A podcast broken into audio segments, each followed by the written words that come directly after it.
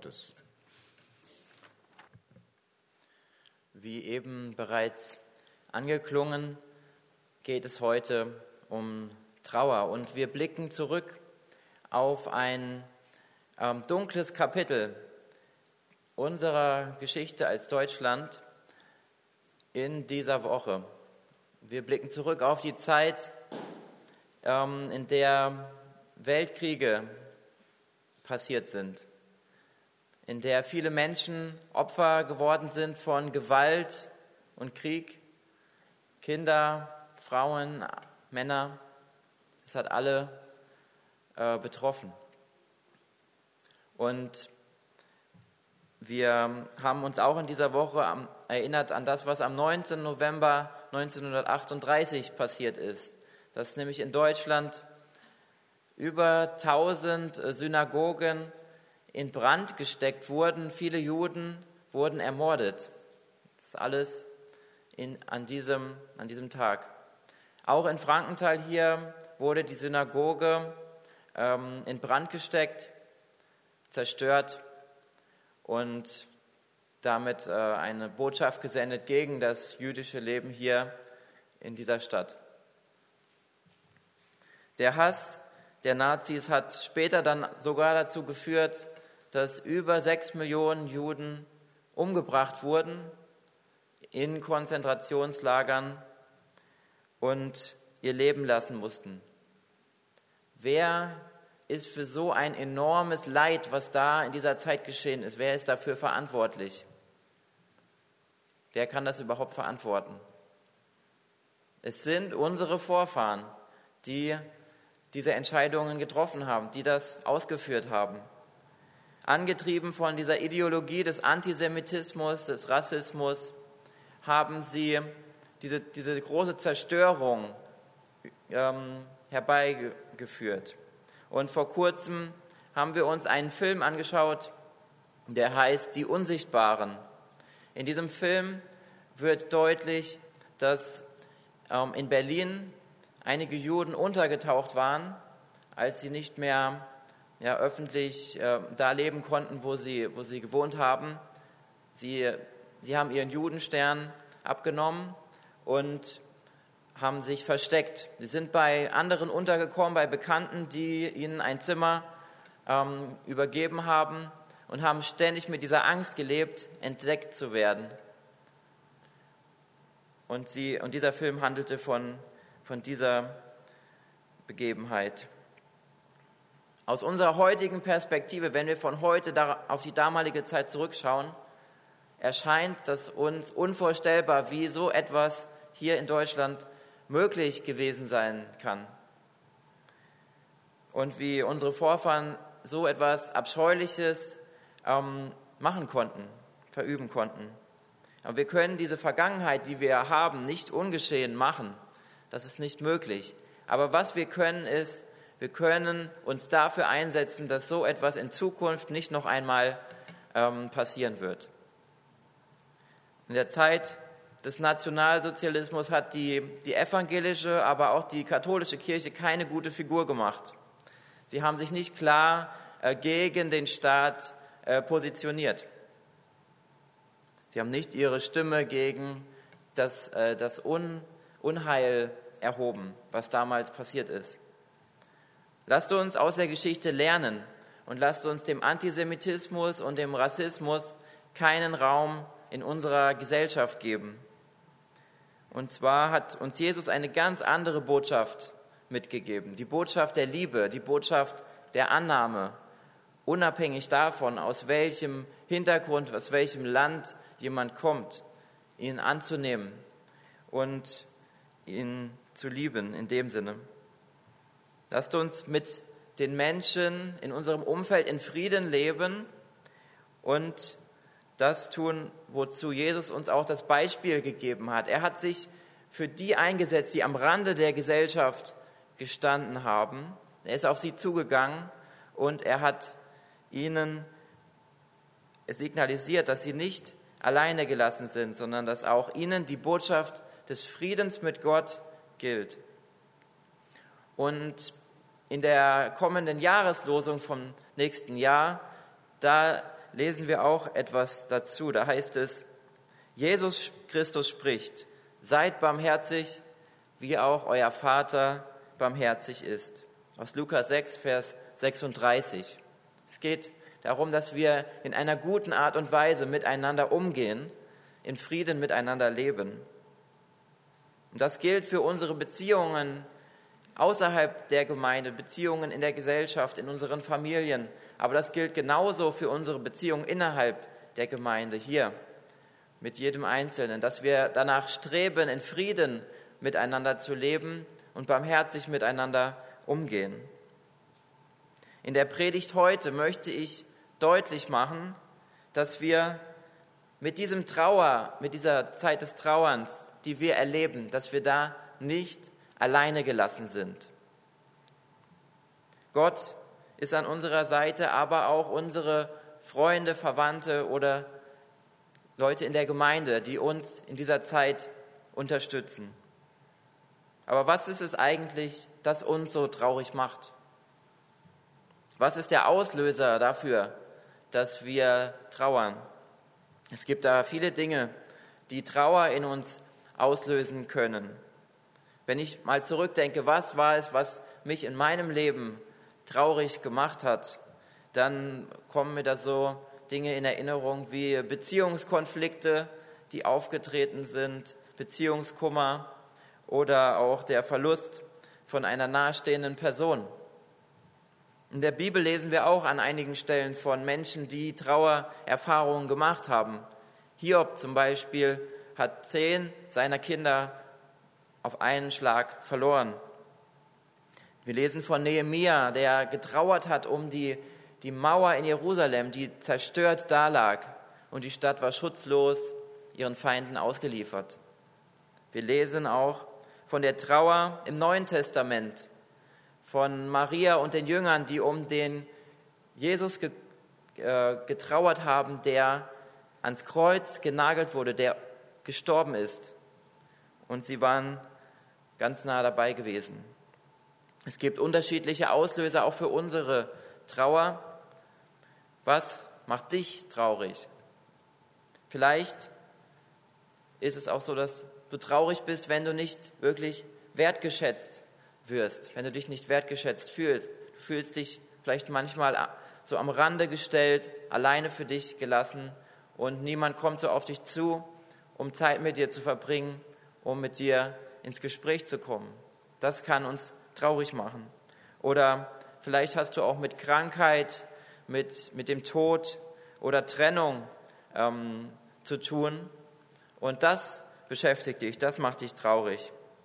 Diese Art von Trauer, die, die, die nimmt uns nicht nur unsere Zeit in Anspruch für eine kurze Zeit, sondern das kann auch manchmal sehr lange dauern, bis wir so eine Art von Trauer bewältigt haben bis wir dann das Licht am Ende des Tunnels sehen.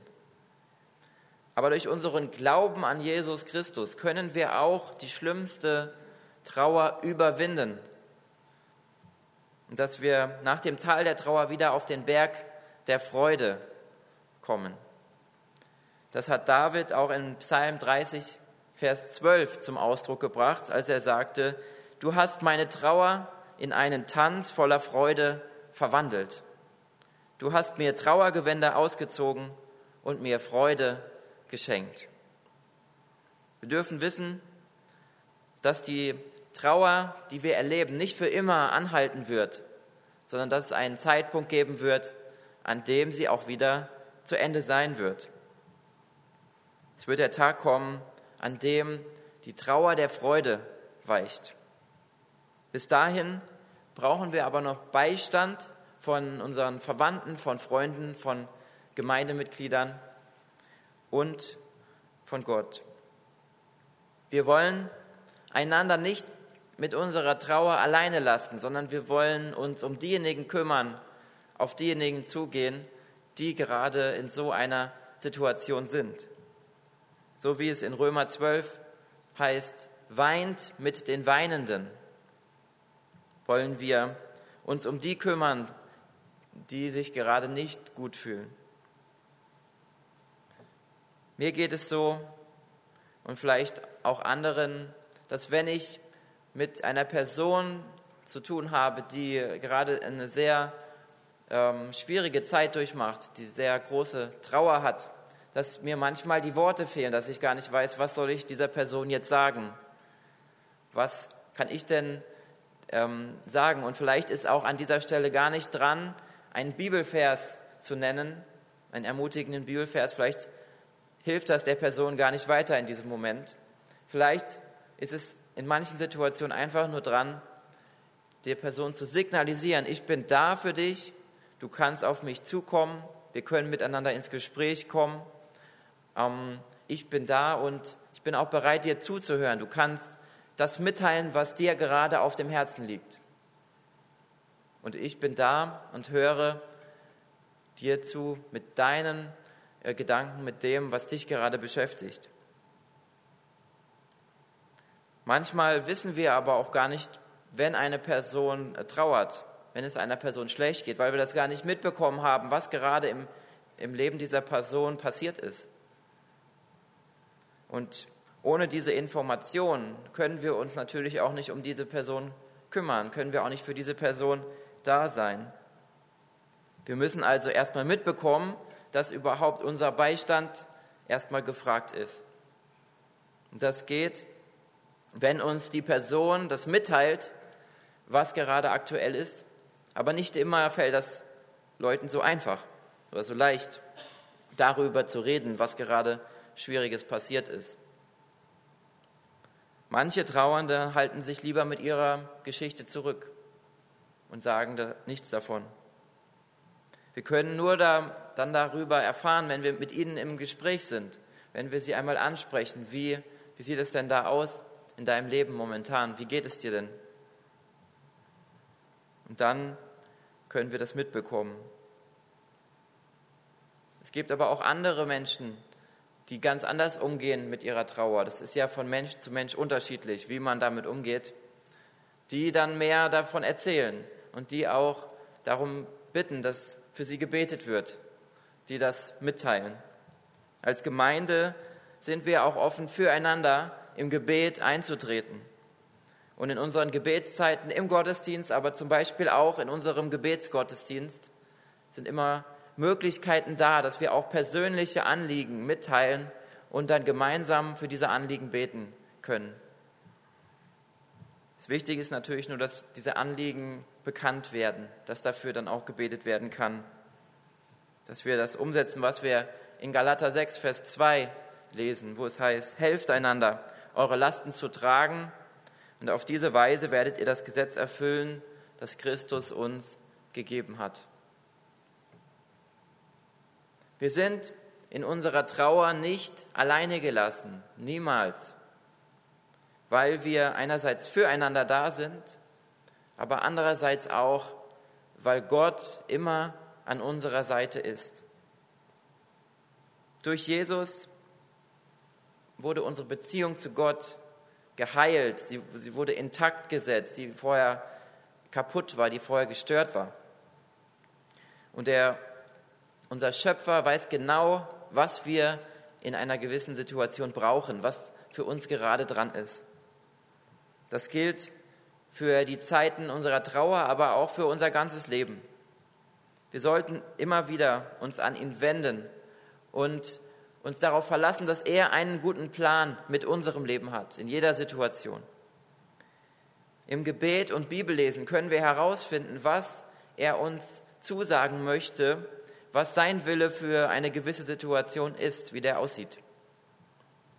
Gott ist nicht jemand, der uns so wie ein Arzt behandelt, der diese Krankheit, die wir vielleicht haben, niemals gehabt hat, der das selbst nie erfahren hat, was es eigentlich bedeutet, sondern er erlitt enorme Schmerzen, als er von den Römern ausgepeitscht wurde, als er dann an das Kreuz genagelt wurde er weiß genau, wie es sich anfühlt, Schmerz zu erleiden.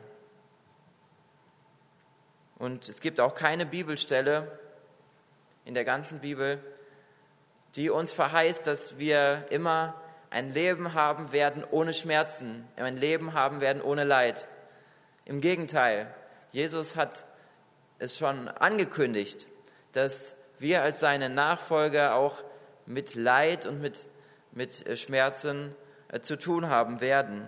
Alle, aber auch die gottesfürchtig leben, wollen in Christus Jesus werden verfolgt werden. In diesem Leid lässt er uns dann aber nicht alleine, sondern er macht uns diese Zusage, dass wir alle unsere Sorgen auf ihn werfen können, denn er sorgt für uns.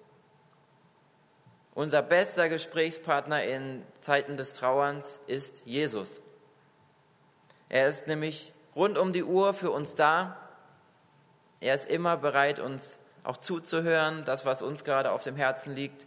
Und er hat auch die Kraft, er hat die Macht, Dinge zu verändern, Dinge in uns zu verändern und unsere Umstände auch zu verändern. Das, was uns Kummer bereitet, mit dem dürfen wir zu ihm kommen. Und unsere Beziehung zu ihm kann uns durch diese schwierige Zeit hindurchtragen. An ihm dürfen wir uns festhalten. Auch wenn unsere ganze Welt zusammenbrechen sollte und wenn wir nicht mehr wissen, wo ein noch aus ist, dann können wir uns an ihm festhalten, auf ihn vertrauen, denn wenn wir ihm vertrauen, dann, dann werden wir nicht enttäuscht werden. Auf ihn können wir uns immer verlassen. Der Herr macht den Blinden sehend. Der Herr richtet auf, die niedergeschlagen sind. Und der Herr liebt die Gerechten. Das kommt auch noch mal in einem bekannten Lied zum Ausdruck von Paul Gerhardt, dieses Lied Befiehl du deine Wege. Da möchte ich auch noch mal die erste und die siebte Strophe daraus ansprechen.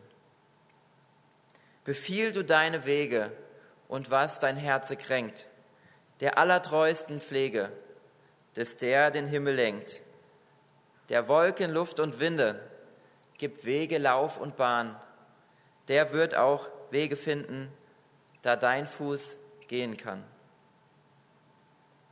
Auf, auf, gib deinem Schmerze und Sorgen gute Nacht.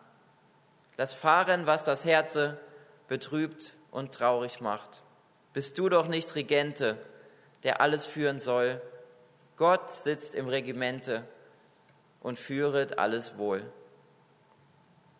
Lasst uns also immer wieder mit unserer Trauer zu Gott kommen, bei dem wir Hilfe finden können, bei dem wir einen Ort finden, wo wir Hoffnung haben dürfen. In seiner Gegenwart ist die Hoffnung und er lässt uns niemals alleine. Wenn wir uns an ihn wenden, werden wir nicht enttäuscht werden. Wenn wir in der Trauer sind, dann stehen wir in der Gefahr, dass wir unseren Blick ähm, zu sehr auf, auf, das, auf das, was Schmerzen bereitet, auf das Schlimme richten und den Fokus verlieren in dieser schwierigen Situation. Dann werden wir blind für die Unterstützung, die Gott uns ähm, anbieten möchte, die Gott uns geben möchte oder auch die Unterstützung durch die anderen Menschen um uns herum. Wir nehmen sie dann gar nicht wahr. So erging es zum Beispiel Petrus, als Jesus ihn dazu aufgefordert hat, auf dem Wasser zu ihm zu kommen, aus dem Boot herauszusteigen. Und dann ist Petrus dieser Aufforderung gefolgt. Er ging Schritte auf dem Wasser, doch dann sah er die Wellen. Er hat auf das Problem, auf die schwierige Situation geschaut und hat sich davon ablenken lassen. Er hat angefangen zu sinken. Doch dann hat ihn Jesus auch nicht alleine gelassen, sondern wir wissen aus der Geschichte, Jesus hat ähm, seine Hand nach ihm ausgestreckt und hat ihn wieder hochgezogen. Er war für ihn da und er hat ihn nicht alleine gelassen, auch wenn er seinen Blick abgewendet hat von Jesus hin zu den stürmenden Wellen. Jesus war für ihn da. Wir brauchen uns nicht von den Umständen, die uns umgeben, Angst einjagen lassen, sondern wir sollten unseren Blick auf Jesus richten, der uns Hoffnung gibt, dem wir vertrauen dürfen. Und er fordert uns sogar dazu auf, dass wir als Nachfolger Jesu auf eine andere Art und Weise trauern als diejenigen, die diese Hoffnung nicht haben. Nicht so wie die Leute zu trauern, die keine Hoffnung haben. So lesen wir es in 1. Thessalonicher 4. Die Art und Weise unserer Trauer unterscheidet sich also von der Trauer der Menschen, die ohne Jesus leben.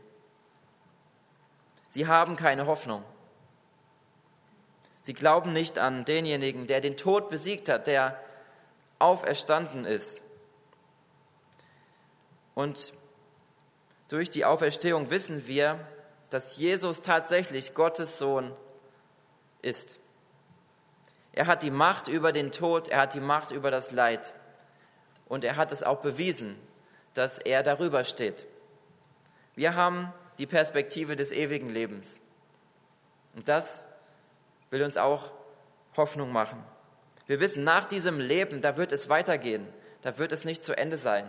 Und es wird eine Zeit kommen, eine Zeit der Hoffnung, eine Zeit, in der Gottes wunderbare Zusage, die wir in der Offenbarung lesen, Kapitel 21, in der die eintreffen wird. Da schreibt Johannes, ich hörte eine laute Stimme vom Thron her rufen, siehe, die Wohnung Gottes ist nun bei den Menschen. Er wird bei ihnen wohnen und sie werden sein Volk sein und Gott selbst wird bei ihnen sein. Er wird alle Tränen abwischen und es wird keinen Tod, keine Trauer, kein Weinen und keinen Schmerz mehr geben. Denn die erste Welt mit ihrem ganzen Unheil ist für immer vergangen. Und dieser Tag, der wird einmal kommen freuen wir uns jetzt schon darauf, dass, dass wir diesen Tag einmal erleben werden und erleben dürfen. Wir dürfen uns, wir dürfen auf diese wunderbare Zukunft entgegenblicken. Wenn du gerade stürmische Zeiten erlebst, Dinge hast, die, die schwer sind, dann sind wir gerne bereit, für dich zu beten. Dann teile das doch jemandem mit, dass wir im Gebet dafür einstehen können. Wenn du nicht weißt, was du selbst beten kannst, wie du mit Gott in dieser Situation reden kannst, dann lies doch die Psalmen. Schau in die Psalmen, um da äh, Vorlagen zu haben für ein Gebet, das auch andere schon formuliert haben. Du kannst das laut zu Gott lesen, um das als Gebet zu ihm zu sprechen, um deiner, deinen Gefühlen dadurch Ausdruck zu verleihen. Gott kennt dich und er weiß schon genau, was du brauchst, bevor du ihn auch darum bittest. Und du brauchst dir keine Gedanken darüber machen, welche Worte du findest in diesem Gespräch mit Gott, denn er kennt dich, er kennt dein Herz und er weiß schon genau, was für dich gerade dran ist. Das Wichtigste ist nur, dass wir uns an ihn wenden und dass wir uns nicht in Trauer von ihm abwenden, sondern näher zu ihm hinkommen und in ihm, an, uns an ihm festhalten, der für uns ein Anker im Sturm ist. Gott kennt dich und er weiß schon, bevor du mit ihm sprichst, was auf deinem Herzen ist. Vertrau dich dem an, der dich in Trauer niemals alleine lässt. Amen.